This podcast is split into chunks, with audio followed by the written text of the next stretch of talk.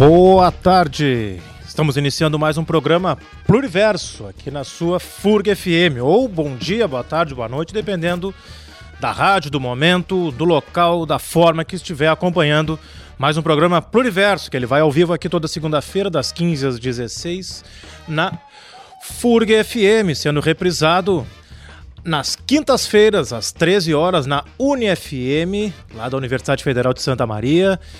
E na sexta-feira, às 17 horas, na Universidade AM também, rádio da Universidade Federal de Santa Maria. Aqui na FURG FM, às 21 horas, toda sexta-feira. E na Federal FM, da Universidade Federal de Pelotas, também sexta-feira, às 21 horas. Não conseguiu acompanhar o programa todo em nenhum desses momentos, ou quer ouvir de novo, não tem problema. No fim de semana ele está disponível no Spotify, no Google Podcasts, entre outras plataformas aí. Basta procurar programa Pluriverso, aproximando a sociologia da comunidade e a comunidade da sociologia. Meu, minha saudação aqui, já dei bom dia, boa tarde, boa noite. Lembrando, o programa só vai ao ar porque tem na mesa, nos trabalhos, o grande Paulo Milbrat, responsável né, o pela senhor parte, bom gosto musical. Responsável por toda a técnica aqui do nosso programa ou podcast, né? Dependendo como estiverem nos ouvindo nesse momento. Boa tarde, Guilherme Cury. Boa tarde a todos os ouvintes que estão nos escutando. Muito prazer estar aqui com vocês de novo. Mais um programa Pluriverso no ar. Lembrando que o nosso programa com Ciro Gomes já está também no podcast, já está lá no, na, nas redes, nas plataformas digitais. Está lá no Spotify, está no Google Play. Enfim, para quem quiser acessar, foi um programa que deu bastante é, é, feedback, né? tem bastante retorno, né? com, tratando né, da, da personalidade da, da, da, pessoa que é uh, Ciro Gomes, a história política, enfim. É muito interessante. E agora começando mais um Pluriverso essa segunda-feira aqui, mas quem vai estar nos escutando depois, né? A gente não pode estar ficando falar muitos os dias, porque na quinta-feira também vão nos escutar lá na, em Santa Maria. Né? Exatamente. Né? Enfim, e aí a gente entrando mais uma vez no ar aqui para fazer esse programa que tem uma hora preço. Minha saudação também ao, restante da equipe, que hoje, infelizmente, aí tem outros compromissos, não estão presentes. Exatamente. Mas acredito que estejam nos ouvindo aí, estejam onde estiverem. Minha saudação a Newton Sainz e Bruna Almeida. Que hoje, então, quem nos ouve, que já está acostumado, já deve estar tá sentindo falta aí de Newton e Bruna. Guilherme, já temos aqui o nosso, nosso convidado e já vamos assim é. apresentando também qual é o tema do Pluriverso de hoje. Então hoje a gente vai discutir América Central ou Centro-América, que isso também já vai causar algumas polêmicas, discussões já, que a gente vai tentar resolver e explicar de forma didática e mais informal possível. Hoje na mesa, meu grande amigo, meu irmão Alexander Aguilar Antunes, que é jornalista, pesquisador, escritor, organizador político-cultural, com pós-doutorado no programa Pueblos em Movimento da Associação Latino-Americana de Sociologia, o ALAS. O Alex, além disso, né, ele é coordenador geral da rede plataforma centro-americanicista de análise, pesquisas e mobilizações sociopolíticas e culturais sobre a América Central, o Istmo, que ele também vai falar mais um pouco sobre isso. Além do currículo desse grande cara aqui, ele é doutor em ciência política pela Federal de Pernambuco, Recife, onde ele reside lá já há um, já um tempo mestre em estudos internacionais pela Universidade de Barcelona, então, e graduado em jornalismo e letras também. E grande amigo irmão, prazer tê-lo aqui na nossa casa, aqui na que a gente chama de casa, né, Universidade Federal Pública, né? Ainda podemos chamar de casa no nosso país tão conturbado nesses dias tão cinzentos que a gente vive nos últimos anos, mas enfim, tenho certeza que a gente vai ter um grande programa. Seja bem-vindo, Alexander Aguilar. Pô, muito obrigado por toda essa apresentação aí, companheiro Guilherme Cury companheiro Cristiano, companheiro aqui na mesa, Paulo. É, obrigado por esse convite aqui no programa Pluriverso. É um projeto que eu estou conhecendo agora através do, do Giga. Não sei se aqui te chamam de Guilherme Pode ser também, Giga. os ouvintes já estão se acostumando. né, com certeza a gente tem essa história aí de muitos anos para chamar pelos apelidos. É, e enfim, é um prazer aqui aceitar o teu convite para participar desse projeto muito bem articulado aqui, né, nessa relação rádio e debates sociopolíticos, né, aqui pela FURG, que é parte da nossa casa, digamos assim, não apenas no sentido de ser universidade pública, mas por essa relação de proximidades, Pelotas Rio Grande. É, eu fiz as minhas graduações, né? Sou criado na cidade de Pelotas, estudei na Católica de Pelotas, na Federal de Pelotas, então essa relação aqui sempre de muitas trocas. E, claro, com o Giga, desde os tempos de Projeto Casulo e outros afins na Faculdade de Jornalismo lá em Pelotas. Muito obrigado. Boa tarde a todos e todas ouvintes. Muito bem. Alex, agradeço. Também já vou ter a liberdade de chamar de Alex. Por favor. é uma honra para nós receber a tua importante contribuição. O Giga já fez toda a apresentação aí, né? nem dispensa maiores comentários. A importância do nosso tema de hoje. Só quero lembrar aqui quem nos acompanha nesse momento, né, que também o programa está sendo transmitido pela live no nosso, no nosso perfil do Instagram, programa underline pluriverso. E quem quiser deixar comentário, perguntas aqui para o Alex e para a mesa do programa, uh, críticas, sugestões, sugestões de pauta, enfim, fique à vontade, tanto pelo perfil no, do Instagram quanto na nossa página no Facebook, programa Pluriverso. E antes de iniciarmos aqui, eu quero, só já coloco uma, uma reflexão aqui para quem nos ouve, mostrar a importância do nosso tema de hoje. É, o programa pode ser ouvido em qualquer local do mundo, mas inicialmente ele é ouvido mais aqui no sul do sul do Brasil. E coloco a pergunta: o que você que nos ouve nesse momento conhece sobre a América Central ou a Centro-América? Talvez quase nada, né? Isso não é por acaso, eu acredito. Acho que assim a gente inicia a nossa conversa. Pois é, já também pegando esse link que o Alex vai nos, ajudar, a gente vinha conversando, eu perguntei a ele quantos países de fato fazem parte, né, que a gente pode chamar de América Central, e a gente já pode partir né, com o pontapé inicial dessa pergunta. Certo. Então, eu vou pegar esse gancho, é, mas se me permite, vou puxar a reflexão um pouquinho para explicar talvez a minha relação né, com a América Central, para que não pareça aos ouvintes talvez algo assim meio exótico excêntrico, que na verdade costuma ocorrer quando se pensa em América Central, precisamente por esse desconhecimento, né, Cristiano, que a gente tem é, na, no Brasil, mas não só no Brasil, na América Latina em geral, sobre essa região, né? E, na verdade, o próprio termo região já é carregado de polêmicas e de complexidades que a gente espero poder explorar um pouquinho aqui no Pluriverso, nessa edição do Pluriverso. Mas então, eu, pessoalmente, eu é, sou um filho da diáspora centro-americana, né, colocando nesses termos. É, eu sou parte da segunda geração de uma grande onda de migração forçada que a América cidadão cidadãs centro-americanas viveram nos anos 70 e 80. É, a minha família paterna é, eram oito irmãos e praticamente todos, apenas dois permaneceram no país, em El Salvador, né, da onde é a origem da minha família. E todos os outros foram para diversos países, né, nesse processo de migrações de, é, enfim, saída do país, né, em função do processo das guerras civis que marcaram toda a região nesse período, é, que está inserido é, no processo das guerras frias, da Guerra Fria de alguma forma, né, mas que teve um reflexo todo particular é, nisso, nesses territórios que nós chamamos de região centro-americana. Então eu tenho dupla nacionalidade, mas mais do que a questão nacional é essa questão do processo diaspórico realmente, né? É, a maioria esmagadora das migrações desse período na América Central foram para o norte, né? Estados Unidos Canadá. E é uma questão é, bastante conhecida, apesar de novo, da gente aqui não ter muita informação, mas se sabe, né, dessa coisa, ah, comunidades latinas nos Estados Unidos. Bom, essas comunidades latinas, o grande, grosso percentual da coisa são de centro-americanos. Né? Inclusive é uma questão que a gente pode falar mais adiante da relação México e países da América Central hoje nos Estados Unidos. É, mas alguns, alguma parte dessa, dessa diáspora veio para o Sul, para a América do Sul, inclusive o Brasil, onde uh, a maioria da minha família se instalou, entre Santa Catarina e Rio Grande do Sul.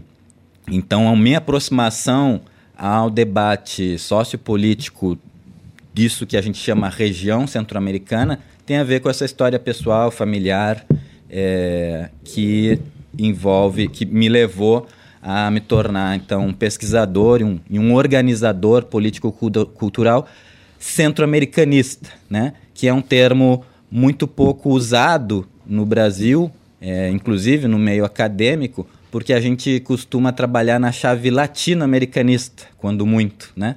Porque mesmo o termo latino-americanista às vezes passa na tangente, Sim. né? Nos nossos debates políticos e acadêmicos.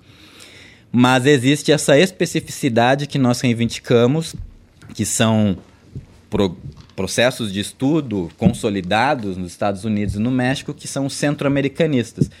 E em termos, eh, digamos, estritamente, entre aspas, universitário, acadêmico, nós temos estado trabalhando com essa perspectiva de uma contribuição ao pensamento social centro-americano é, enquanto plataforma, que é o que o Giga citou aí, mencionando a minha currículo, que é a plataforma O Istmo, né, uma rede de intelectuais e ativistas centro-americanistas é, escritores e artistas, enfim, que nós temos estado construindo há alguns anos, um processo que iniciou no meu doutorado em Pernambuco é, e que hoje tem diferentes desdobramentos e, e, enfim, associações e alianças que basicamente tentam colocar em questão precisamente esse, como esse, tendo esse eixo, a invisibilidade e o desconhecimento sobre o que é a América Central ou Centro-América. Bueno, Aí fiz uma introduçãozinha, né, para dar esse contexto pessoal, mas pegando, linha, mas pegando a tua pergunta, né, é, essa diferença América Central, Centro-América tem a ver com é, o processo de conformação dos Estados-nação nisso que hoje a gente chama uma região, né? E esse é um primeiro ponto bem importante, desde o olhar de fora no, existe uma tendência de ver a América Central como, um, um, como se fossem territórios homogêneos, unificados, né? É, de presença predominante do castelhano, do espanhol é, e de territórios que compartilham, inclusive, simetrias socioeconômicas em cada país. Mas isso é muito mais mito do que verdade, né? Isso é parte das nossas dificuldades de entender contextos é, diferentes do Brasil em particular. Eu falo Brasil porque a gente tem essa relação também de diferença da língua, né? Português e tal. Mas em toda a América do Sul, a discussão centro-americana ela é muito precária, né? tanto no espaço acadêmico como no espaço da vida social em geral. É, a ideia de América Latina, é, não sei se vocês estão de acordo, mas grosso modo é uma coisa entre México e depois América do Sul. Sim. Né? toda essa faixa que existe entre o México e a América do Sul, que é justamente o istmo centro-americano, é uma coisa que sabem que existem, né? No geral, a gente sabe que existe um território ali, país, mas ninguém sabe muito bem o que, que é, qual é o nome dos países, né? Isso acontece muito comigo, ah, qual é o nome dos países mesmo de lá, né? Ou então, pessoalmente, novamente, fazendo esse gancho, eu passei toda, até hoje, né, toda a vida é, explicando que eu não sou de Salvador, Bahia, senão de El Salvador, né? Isso sempre quando fala, não, tem uma relação de dupla nacionalidade, essa reivindicação da diáspora, e aí diz, ah, mas qual, de onde? El Salvador. Ah, mas da Bahia? não, não é a Bahia, né? Não é Salvador. Porque realmente passa muito ao largo, né?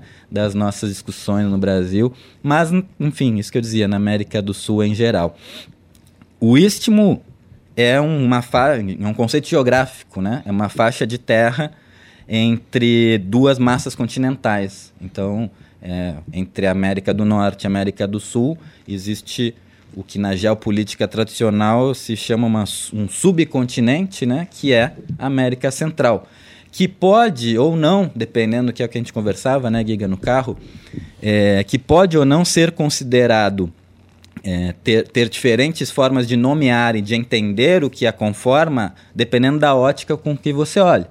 Se você olhar pela ótica da geopolítica tradicional, que é uma dimensão hum, óbvia, necessária para pensar a região realmente, embora não exclusiva, como se tente fazer muitas vezes, é, essa perspectiva vai agarrar, vai considerar toda a grande bacia do Caribe, né?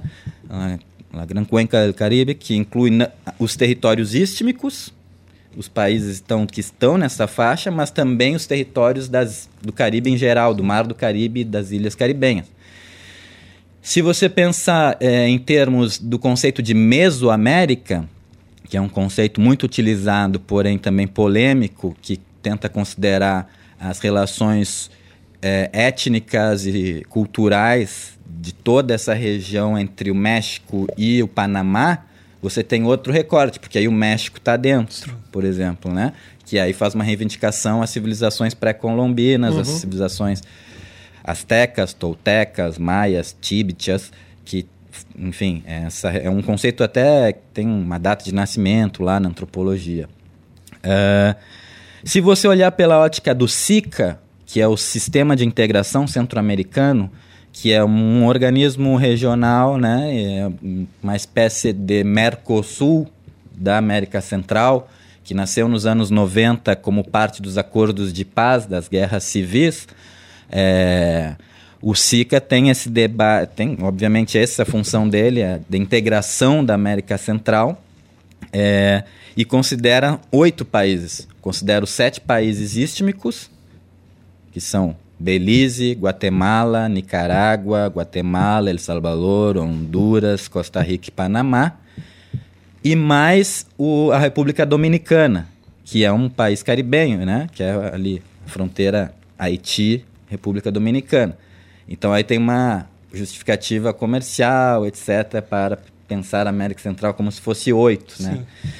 Se você. Aí a questão, por fim, ao grano da coisa, se você olhar pela ótica é, histórica, a Centro-América, em espanhol, porque em português a gente não faz geralmente essa diferenciação entre os termos, a Centro-América se refere a, a, aos países, hoje, aos Estados-nação modernos, que até o século XIX conformavam a Capitania General de Guatemala, né, que era uma unidade administrativa do Império Espanhol né, por mais de 300 anos e que eram formados por cinco, o que hoje são cinco países da América Central: Costa Rica, El Salvador, Nicarágua, Honduras e Guatemala.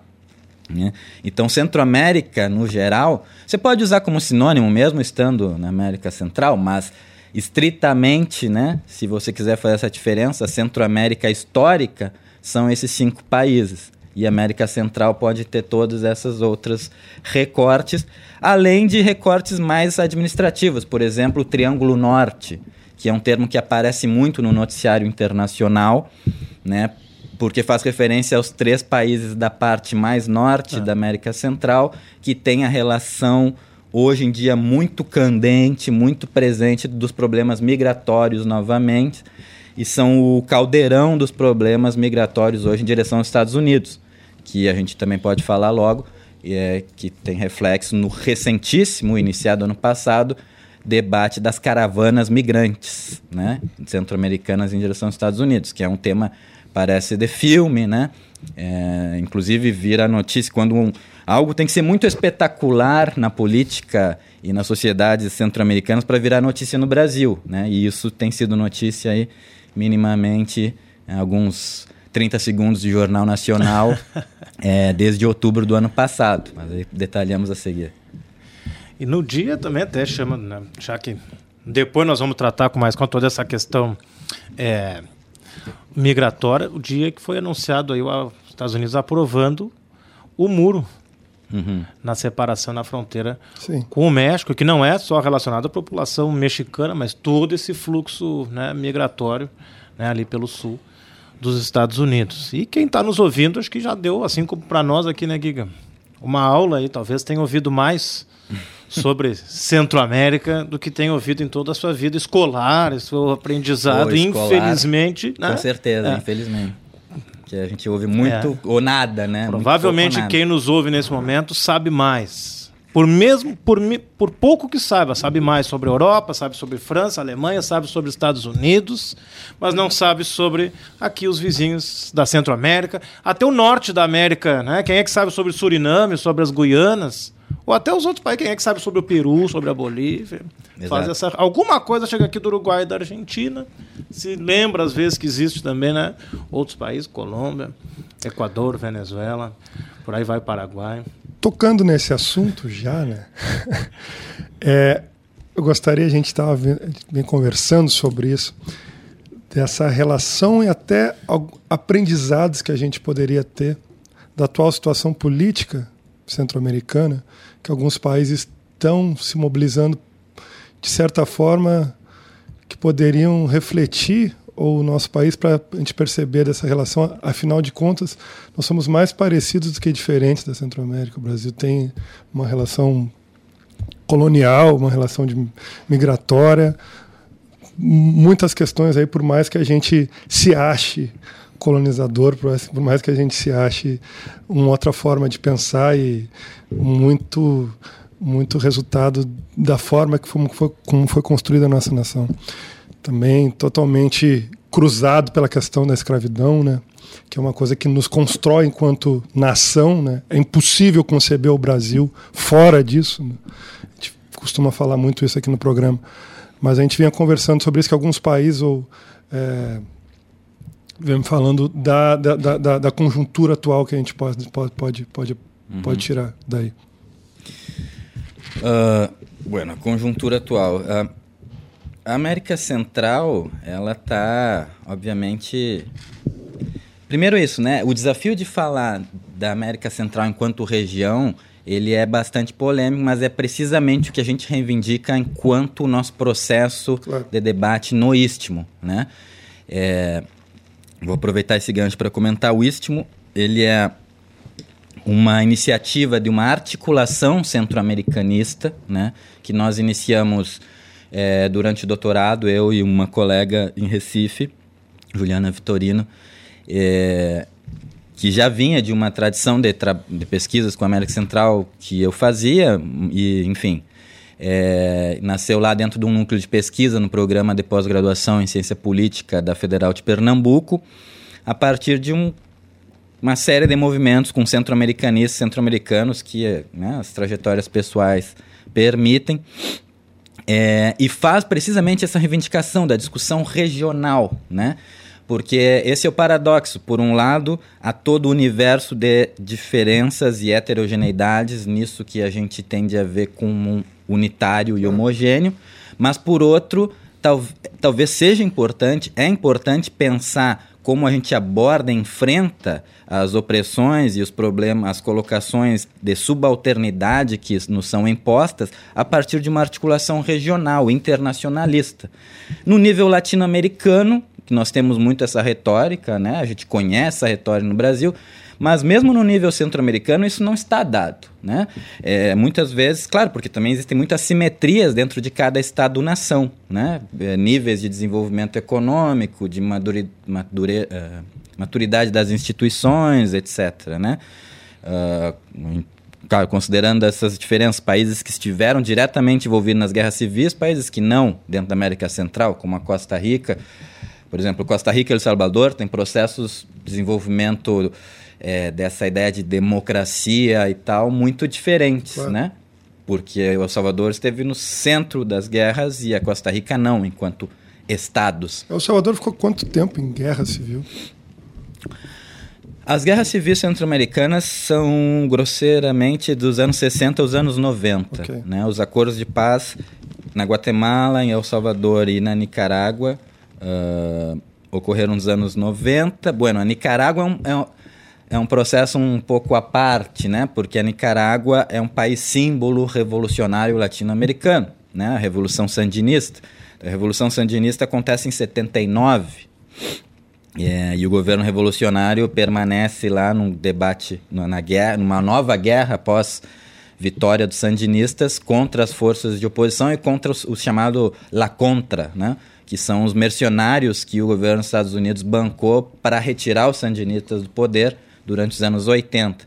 Então, nos anos 90, a Nicarágua entra num processo de eleição, essa nossa democracia liberal, Sim. procedimental, em que ganham os liberais. Né? Então, é um, tem uma pequena também diferença nessa trajetória. Mas El Salvador e Guatemala foram as guerras civis mais longas e mais é, duras. Né?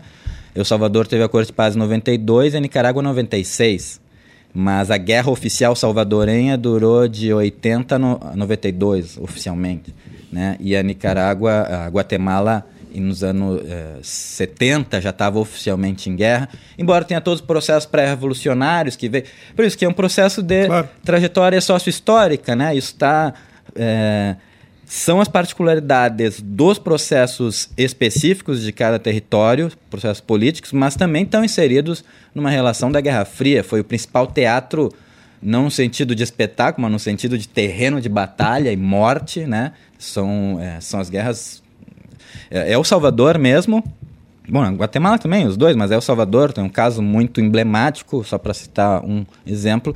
É, tem o privilégio, entre aspas, de ser o país em que ocorreu o maior massacre de civis da história latino-americana do século XX. Ou seja, de todo o mundo, o maior número de mortos, 1.200 pessoas, que foi o massacre de El Mozote, em 81, no auge da guerra. É, que é maior que o massacre aquele do Vietnã, que é muito famoso, Sim. todo mundo conhece, que foram 600 ou 700 campesinos camponeses mortos. Maior que até de, de palestinos no Líbano. O Salvador foi um foram 1.200 mesmo ano, né? né 1.200 de uma só vez. Articuladas, né? né? É, o El Mossad tem um caso emblemático da, da guerra, né? Mas é, acontece muito isso, da gente citar, pensar muito a América Central quando se pensa a América Central é, no debate acadêmico ou sociopolítico em geral, pelas guerras, pelo que foram as representações das guerras civis, o nível de violência, a relação dessa análise estrutural como consequência ou parte da Guerra Fria, né? Então, é, a Guerra Fria porque essas guerrilhas todas foram ah, os os processos de guerra foram guerrilhas marxistas revolucionárias contra governos conservadores ditatoriais em todos esses países, tanto na Guatemala como no El Salvador. É possível traçar um, um parâmetro, uma linha, não? É, mais ou menos conexa entre essas experiências. Mas há muito debate para além da questão Sim. das guerras e para mesmo para além das transições democráticas, claro. porque isso teve uma área de estudos que se consolidou, nos, consolidou entre aspas nos anos 90 em lugares de tradição de estudos centro-americanos como Estados Unidos e México, de pensar é, muita reflexão na, nisso, na chamada transição democrática. Né?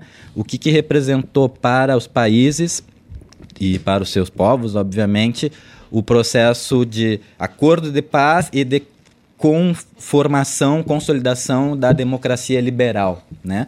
E o resultado que a gente tem hoje é o, a, o como se diz, a contabilização desses 30 anos de acordos de paz, é que a democracia procedimental especialmente hoje, no período que a gente está, 2018 2019, é catastrófico. Né? E, e, aí, novamente, as caravanas migrantes são um grande exemplo disso. Os centro-americanos estão fugindo dos países aos milhares a pé, né? porque isso às vezes acho que as pessoas não, não capturam. As caravanas migrantes são organizações espontâneas e orgânicas de população em geral, especialmente de Honduras e Guatemala, sobretudo de Honduras, que se organizaram por WhatsApp, e aí uma relação de discussão tecnopolítica, né? Uhum. Redes sociais, especialmente o WhatsApp, combinando, ó. A primeira foi assim, começaram a combinar mensagens, fulano, vizinho, cara que trabalha, não sei o quê, vamos, vamos para os Estados Unidos, vamos. E aí se encontraram 11 da noite num dia lá na estação de São Pedro Sula, em Honduras, cento e poucas pessoas, e se converteram em milhares. Isso tem acontecido sistematicamente desde outubro. As pessoas saindo com crianças, idosos, cachorro, levando a casa nas costas mesmo, conformando grupos que atravessam caminhando todos os territórios centro-americanos até tentar chegar na fronteira dos Estados Unidos, como muitos chegaram em novembro, em dezembro, lá em Tijuana. E nós estávamos, eu estava na Califórnia e bem nessa época no passado, e acompanhei muito de perto essa discussão com quem está diretamente no debate migratório na Califórnia, com as comunidades centro-americanas.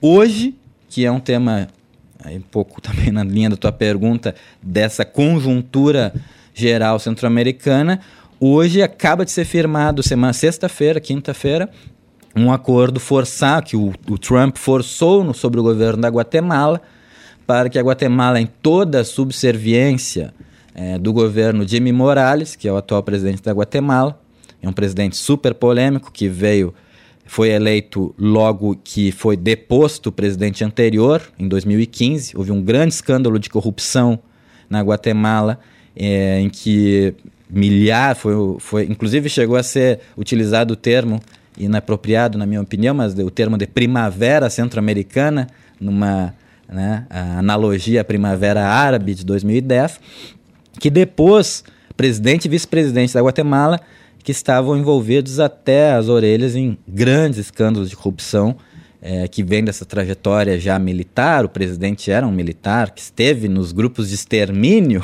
durante a Guerra Civil na Guatemala, para vocês verem a ironia.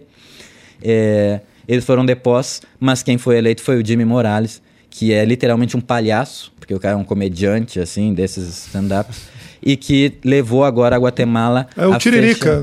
É, não, mas o detalhe disso é que o acordo que acabou de ser fechado, que, as, que os analistas e as pessoas estão entendendo recém agora, porque foi quinta-feira, é transformar Guatemala numa grande prisão para migrantes para que os Estados Unidos uhum. não tenham que, enfrentar esse problema. O Trump jogou para a Guatemala, é o que eles chamam do acordo de terceiro país seguro, ou seja, é um conceito da diplomacia em que migrantes que não querem ficar no seu país de origem e não conseguem chegar no seu país de destino, eles ficam num terceiro país, um, ter, um país terceiro país seguro. Um limbo. Né? Só, um, só, um, só um Para que o país destino não tenha que enfrentar os problemas migratórios que já são gigantes, porque Sim. os migrantes centro-americanos estão em, em, detenções na fronteira de El Paso e Tijuana tratados como animais, famílias separadas, crianças postas, se vocês buscarem na internet, estão em, em, em, jaulas, as crianças estão em jaulas, né, nas fronteiras, nos centros de detenções da fronteira estadunidense. Isso como resultado e consequência da subservência, só para a gente prestar atenção nos rumos que as coisas estão caminhando hoje em dia. Quando você é subservente a um governo americano, o resultado é esse, não é o outro, não é um outro caminho oposto, não existe caminho oposto. Mas uh, a gente tem, por tradição aqui no programa, a gente toca músicas. Claro. E agora a gente vai escutar um som indicado pelo Alex, que ele vai fazer aí. Uh, então, só para quem está acostumado casa. aqui a ouvir o Pluriverso, sabe que o responsável pela música, quem chama a música, deve estar tá nos ouvindo nesse momento, é Newton Sai. Normalmente é Newton, qual é a música? Então hoje eu deixo o nosso convidado aqui, o Alex. Alex, qual é a música que vamos ouvir agora. certo, então eu fiz essa indicação para o Gig para manter a tradição do programa de música, que bom, né, de colocar também música centro-americana nesse debate sociopolítico, que é, é um, um, rap né, da Rebecca, não, bueno, né, Rebecca Lane, é uma, uma rapper da Guatemala, um, talvez a mais proeminente rapper da América Central hoje, e que é justamente falando de América Central, desse último disco dela, Obsidiana.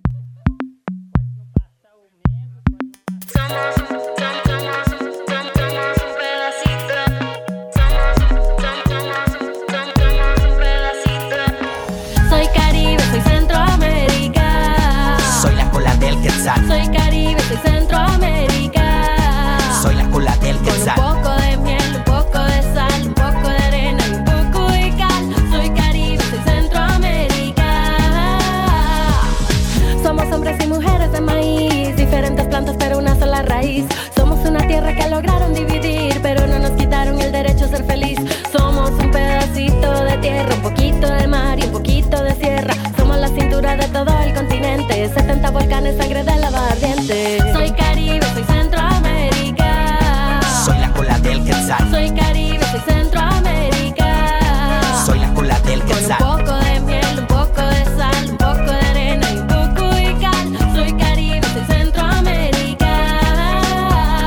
La cola del quetzal y la cola del transmetro. El monumento a la paz levantado entre muertos. Los frijoles y sal, la comida sin cubiertos. Lo que suelo tomar es del color de mi cuerpo. Café sin azúcar, gente sin dinero. El centro entero se nos hizo. Nos llaman los güeros. Un shit agujero. Prefiero mi tierra que blanco mi cuero. Excusas y balas se cruzan mi sala. Pupusas y salsa en las buenas y malas. Ibarinica, Honduras y Guatemala. Ticos, Panabel y Centroamericana. Familia de varios pobres en el cielo. Todos en cama o todos en el suelo. Consejos en manos de abuelas y abuelos. La sabiduría es un color de pelo. Soy Caribe, soy Centroamérica. Soy la cola del quetzal. Soy Caribe,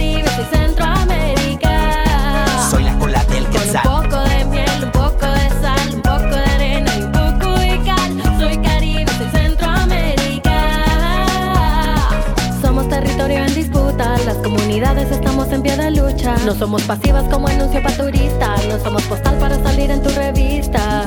Somos culturas vivas, muchas cosmovisiones, mucha sabiduría, pueblos originarios, esclavos sublevados. Desde las revueltas en Haití nos vamos descolonizando. Soy Caribe, soy Centroamérica. Soy la cola del quetzal. Soy Caribe, soy Centroamérica. Soy la cola del Con un quetzal. poco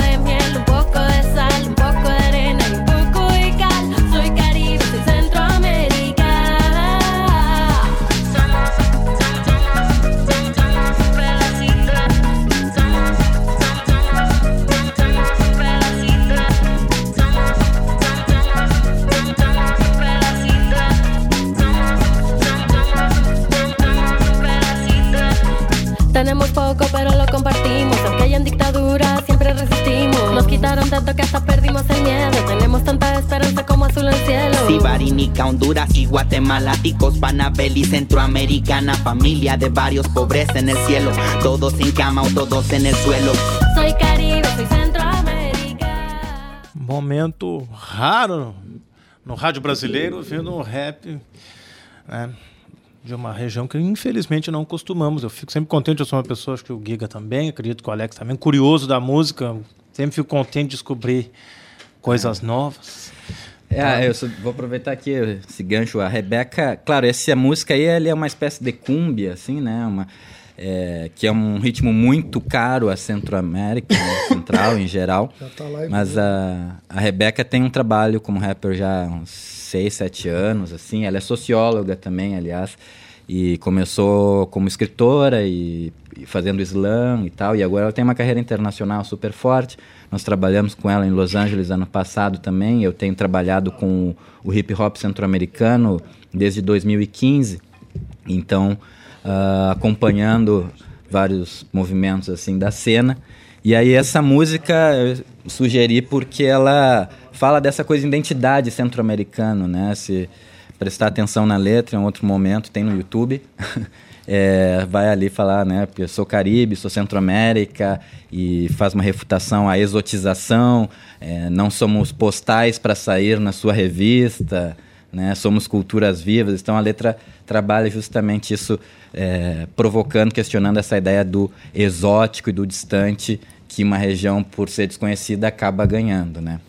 Muito bom, até já fica para quem está nos acompanhando. Vamos, tanto na nossa página no Facebook quanto em story do nosso perfil no, no- do, do Instagram, disponibilizar aí, né, os links do YouTube, do Spotify para acompanharem também, escutar um pouco mais. Já está no ar também aqui, já está conosco por telefone a nossa outra e importante convidada para discutir América Central ou Centro-América aqui no Pluriverso. No ar, então, a professora Ana Clarice Mendonça Oliveira, da Faculdade de Ciências Sociais da Universidade Federal do Ceará. Professora Ana Clarice. Universidade Estadual, desculpa. Estadual do Ceará, desculpe. Então, é um prazer para nós recebê-la aqui. Quem fala é Cristiano. Estamos na mesa aqui com Guilherme Cury e Alexander Aguilar. Uma boa tarde, agradeço. E já saudando aí, agradecendo, já coloco aí uma primeira questão, né? Das, sabe, está construindo um dossiê sobre América Central, né, ligado às questões das tensões mundiais. Podia então já dar a nossa saudação e apresentar esse projeto aqui para quem ouve o programa Pluriverso. Boa tarde. Né, primeiramente, gostaria de agradecer o convite né, para participar desse debate, considero absolutamente importante, né, que a gente dê mais visibilidade, que compreenda um pouco mais, né, as questões centro-americanas, que acabam sendo um pouco, né, de um espelho também muito é, significativo dos processos sociopolíticos, né, da América Latina. Então, parabenizo pela iniciativa, né, agradeço o convite, né, especialmente por esse esforço que já tem sido, né, parte da trajetória do, do Alexander também, né, de reforçar esse diálogo, né, essa interlocução, né, entre a produção acadêmica, né, né, que tem um corte, né, mais estrutural, né, das análises mais de fundo, e as análises, né, o olhar, a linguagem jornalística, né, que nos traz aí também elementos, né, da, da conjuntura, da conjuntura política, então acredito que, que mais esse esforço tenha, né, seja significativo nesse sentido. Então, desde aqui da, da Universidade Estadual do Ceará, mais precisamente, né, do Observatório das Nacionalidades, nós é, estivemos, né, nos últimos meses com a outra é, iniciativa, né, também é, um pouco também nessa direção de dar maior visibilidade às questões centro-americanas. Então, é, estamos, estaremos lançando já, né, no próximo mês, esse dossiê, né, que esteve sendo organizado ao longo do, do semestre, né, e aí é, serão 11 artigos, né, que estarão aí compondo esse, esse dossiê de reflexões sobre as questões territoriais, digamos, né, os conflitos territoriais que, que norteiam boa parte né, da, da conflitividade social, né, que marca também né, um elemento fundamental e fundante, inclusive, para a gente compreender os processos migratórios, né, dos quais vocês estiveram aí é, comentando, né, é, nos, eu estava acompanhando, obviamente, né, o debate, e aí esse esforço da, da construção desse dossiê vem nesse sentido, né, de contribuir a dar maior visibilidade à região centro-americana entre acadêmicos, leitores, interessados, curiosos, enfim, é, brasileiros e da América do Sul em geral. Que bom, até parabenizo aí pelo, pelo importante trabalho. Alex? Oi, Ana. É, então, aproveitando aqui, fazendo esse diálogo, né? É, aqui ao vivo na Rádio da FURG, no programa Pluriverso. Obrigado pela, por ter aceitado o convite de participar aqui. E né, eu fiz essa ponte aqui, recebi o convite, fiz a ponte contigo.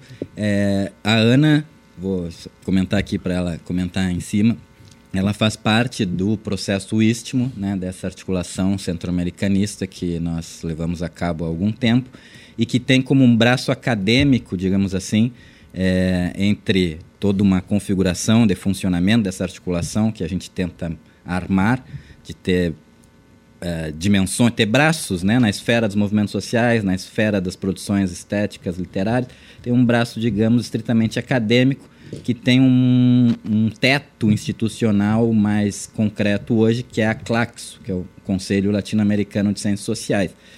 Uh, a Ana faz parte desse processo Istmo e desse GT, que nós estamos renovando. Né? Os GTs da Claxo são a cada três anos de funcionamento. Nós tivemos um pela primeira vez, 2016 a 2019, e agora estamos em pleno processo de renovação, apavorados com burocracias, formulários e projetos, é, do qual a Ana faz parte e que vai renovar é, esse movimento para agora o triênio até 2022.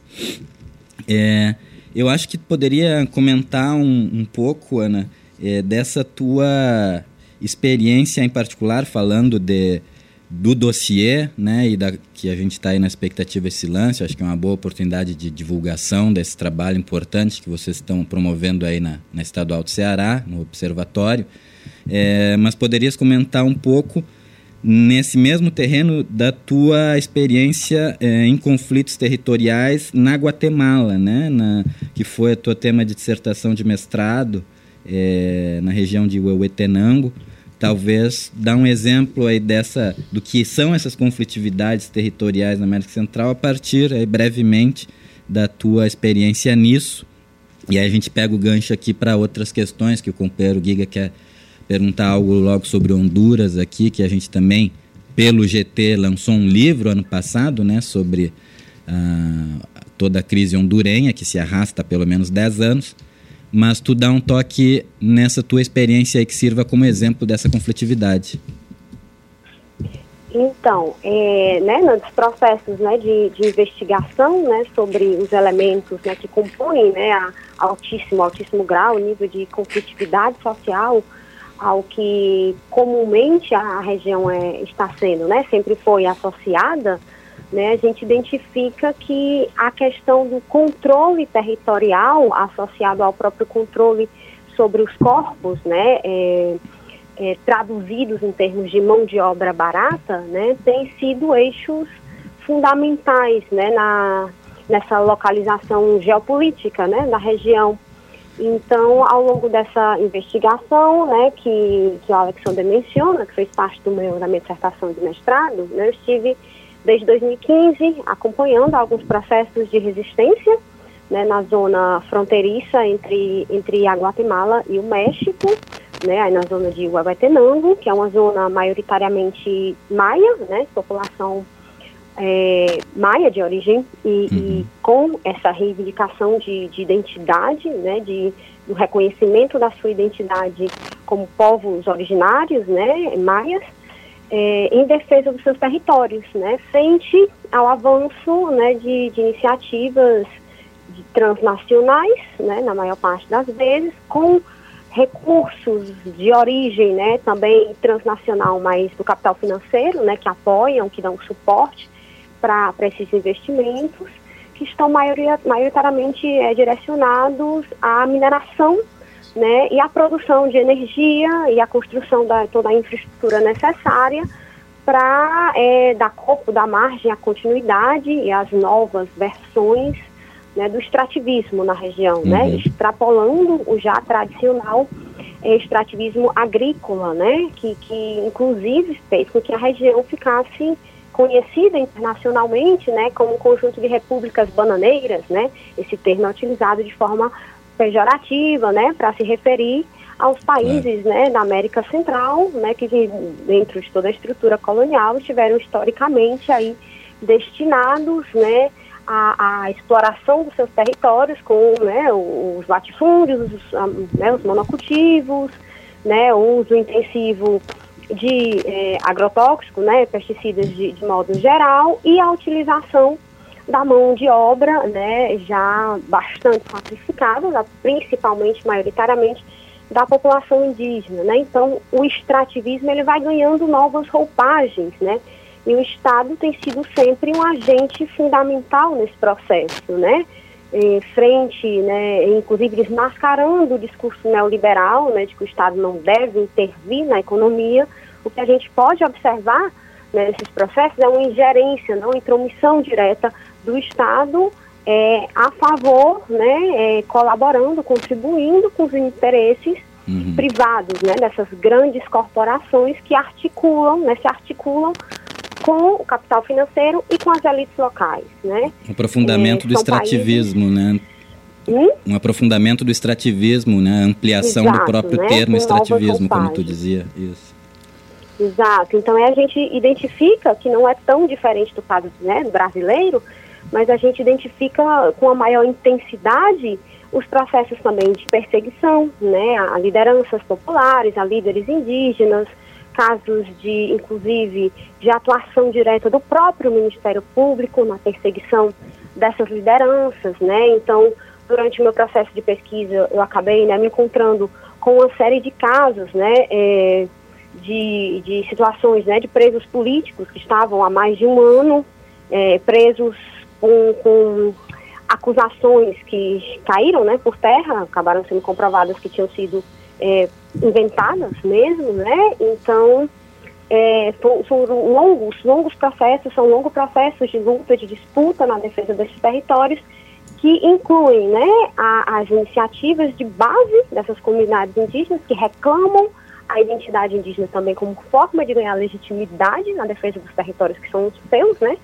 E eh, os discursos midiáticos, né, que, que retratam essas populações como sinônimo de atraso, né, como sinônimos do antidesenvolvimento, né, e que se utilizam de toda a maquinária do Estado, tanto para legalizar os processos de, do extrativismo, né, de exploração desses territórios, quanto de mecanismos extrajudiciais, né, as perseguições, inclusive casos de assassinatos, né, que, que são, infelizmente, bastante recorrentes, né? Assassinatos de, de lideranças eh, populares, né? Diretamente vinculados à defesa dos seus territórios, né? Teve casos mais tiveram né, uma repercussão internacional maior, como o caso da Berta Cáceres né, em, em Honduras, mas a gente tem uma série de outros, outros casos, né? eh, que infelizmente eh, retratam, né? De uma forma muito eh, dolorosa, né? A expressão dessa construtividade social. Tá certo, professor. Infelizmente o nosso tempo aqui é curto.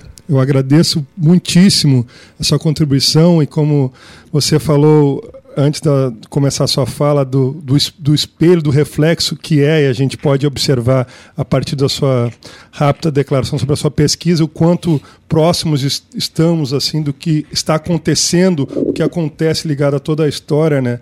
Como diria Caetano, é que Narciso achar feio que não é espelho, né? Então, isso que acontece na América Central também estamos vivenciando aqui no nosso país, enfim, uma forma global. Eu agradeço muitíssimo, espero um dia conhecê-la pessoalmente, quem sabe aqui já faço convite para conhecer a região sul aqui do, do país. E um grande abraço e muito obrigado pela sua contribuição aqui no nosso programa. Eu que agradeço e parabenizo pela iniciativa. Obrigada. Tchau, tchau. Obrigado, Ana. Até mais. É, Alex, já aproveitando também a fala é, contundente da Ana, né, muito clara, né?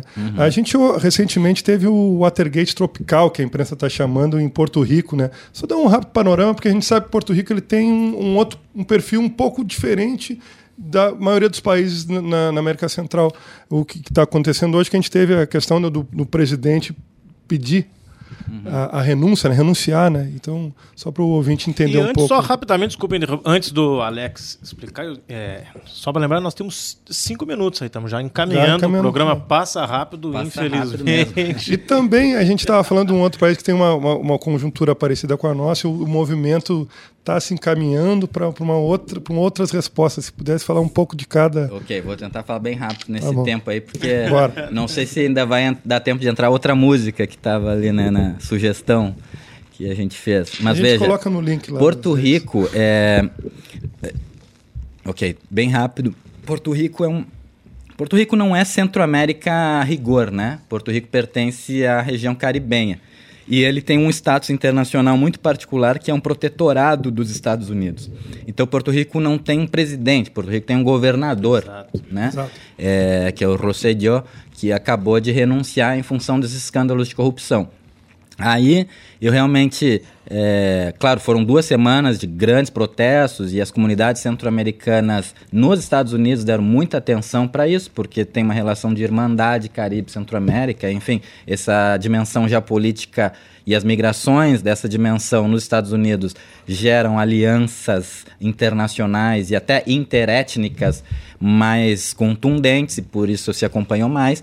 Então, minha ah, informação sobre isso é mais limitada, mas tem a ver principalmente com essa relação eh, de dependência, né? É uma colônia dos Estados Claro. Unidos e que tem uma grande reivindicação por independência há mais de 20 anos, né? Entrou num esquema de corrupção pesado em que a Polícia Federal estadunidense atuou.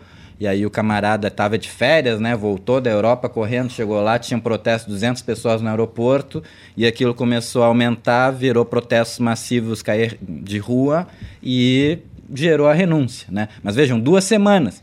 Então, um grande destaque nisso aí é que é um processo muito rápido, né? talvez por uma cultura política distinta né? entre o protesto, a denúncia, a renúncia, é, e que virou até um exemplo assim de alteração, né? de vitória popular em função disso, embora possa ser muito problematizado porque Uma vitória controlada. mudar um nome do governo, Claro. né? não necessariamente está aí aqui o nosso Brasil, né? que saiu uma Dilma para entrar um Temer, é, blá blá blá, né? Então as vitórias Chegou no que chegou. né? Porque né, no sentido da direita no Brasil, a caída da Dilma foi, a queda da Dilma foi uma vitória, né? Mas entrando, bueno, não vamos misturar os assuntos. Ah, em Honduras, que tu mencionas, é, Giga, é, o destaque é essa relação, é um, é um processo. Porque a, a grande convulsão centro-americana hoje tem dois grandes polos, certo? Bom, além agora da Guatemala com o acordo Terceiro País Seguro, os outros dois grandes polos é a Nicarágua, que vive, a gente não falou aqui, mas vive uma crise de subelevação é, com mais de 400 mortos do ano passado para cá em protestos de rua, presos políticos, mais de 800 presos políticos, uma relação muito complicada entre o que foi o sandinismo histórico revolucionário dos anos 80 e que, com o que se converteu o regime de Ortega, é o mesmo personagem, né, o líder revolucionário sandinista dos 80 agora é o presidente do país novamente, mas num regime totalmente fechado com o neoliberalismo que gerou toda uma, vem gerando uma crítica, embora isso seja super polêmico, porque é colocado no debate latino-americano, no guarda-chuvas progressista, como uma disputa divis- que divide a esquerda continental, porque é- há entre os que apoiam a Ortega ainda e, e grandes blocos de oposição denunciando isso, né, que o Ortega se transformou num ditador realmente, né, é, mas ao mesmo tempo divide, ao ponto, por exemplo, no auge da crise ano passado, os partidos progressistas brasileiros, PT, PCdoB, etc., largaram notas de apoio ao Ortega. Foi uma vergonha internacional. É, e o outro polo é o Honduras, que vem um processo de crise desde 2009, pelo menos, apesar de ser histórico. Honduras é o país que a Ana mencionava, que é, esse, apelido de repúblicas bananeiras, ele nasce principalmente em Honduras, né, por causa dos processos da United Fruit Company. Então, o caso mais candente da crise vem desde 2009, que foi o que iniciou aqui na América Latina os chamados golpes blandos, os golpes suaves, os golpes parlamentares. Começou em Honduras com a derrubada do Zelaya em 2009. As lutas hondurenhas desde então, que agora se concentram no Fuerarro, que é o Juan Orlando, presidente dos Estados Unidos, perdão, de Honduras, eles têm como foco não uma liderança, não é o retorno do Manuel Zelaya, o presidente depois, não é o Partido Libre, que é o partido que se configurou do processo do golpe, senão a plataforma por la educación, por la defensa da educação e la salud, não é? a plataforma da saúde e da educação, que é a superfície de inscrição de uma diversidade de lutas e coletivos em Honduras que carregam a luta política hoje de oposição à Rô e tem dado, ah, né, o Juan Orlando, e tem dado muito mais fôlego e força a esse debate no país, sendo então, como também mencionava a Ana, Honduras uma espécie de espelho da América Central e de toda a América Latina. Nós temos até um livro do Istmo e do nosso GT que é sobre Perfeito. Honduras, que fala exatamente disso. Com essa fala contundente, vai lá, Cristiano. Agradecemos a participação do Alex, gostaríamos de ter mais tempo, mais informações, mais músicas, o link para conhecer o Istmo, conhecer melhor a Centro-América, tudo isso você acompanha no Instagram, no Facebook do programa Pluriverso também. Obrigado. pô, Aí lembrando, Tchau, tchau. quinta-feira na, Univers... na UniFM Uma da tarde. sexta-feira em todas as outras rádios, todos os espaços, Spotify, Google Podcasts, acompanha aí o programa Pluriverso. Obrigado. vamos. Geral, abraço, obrigado.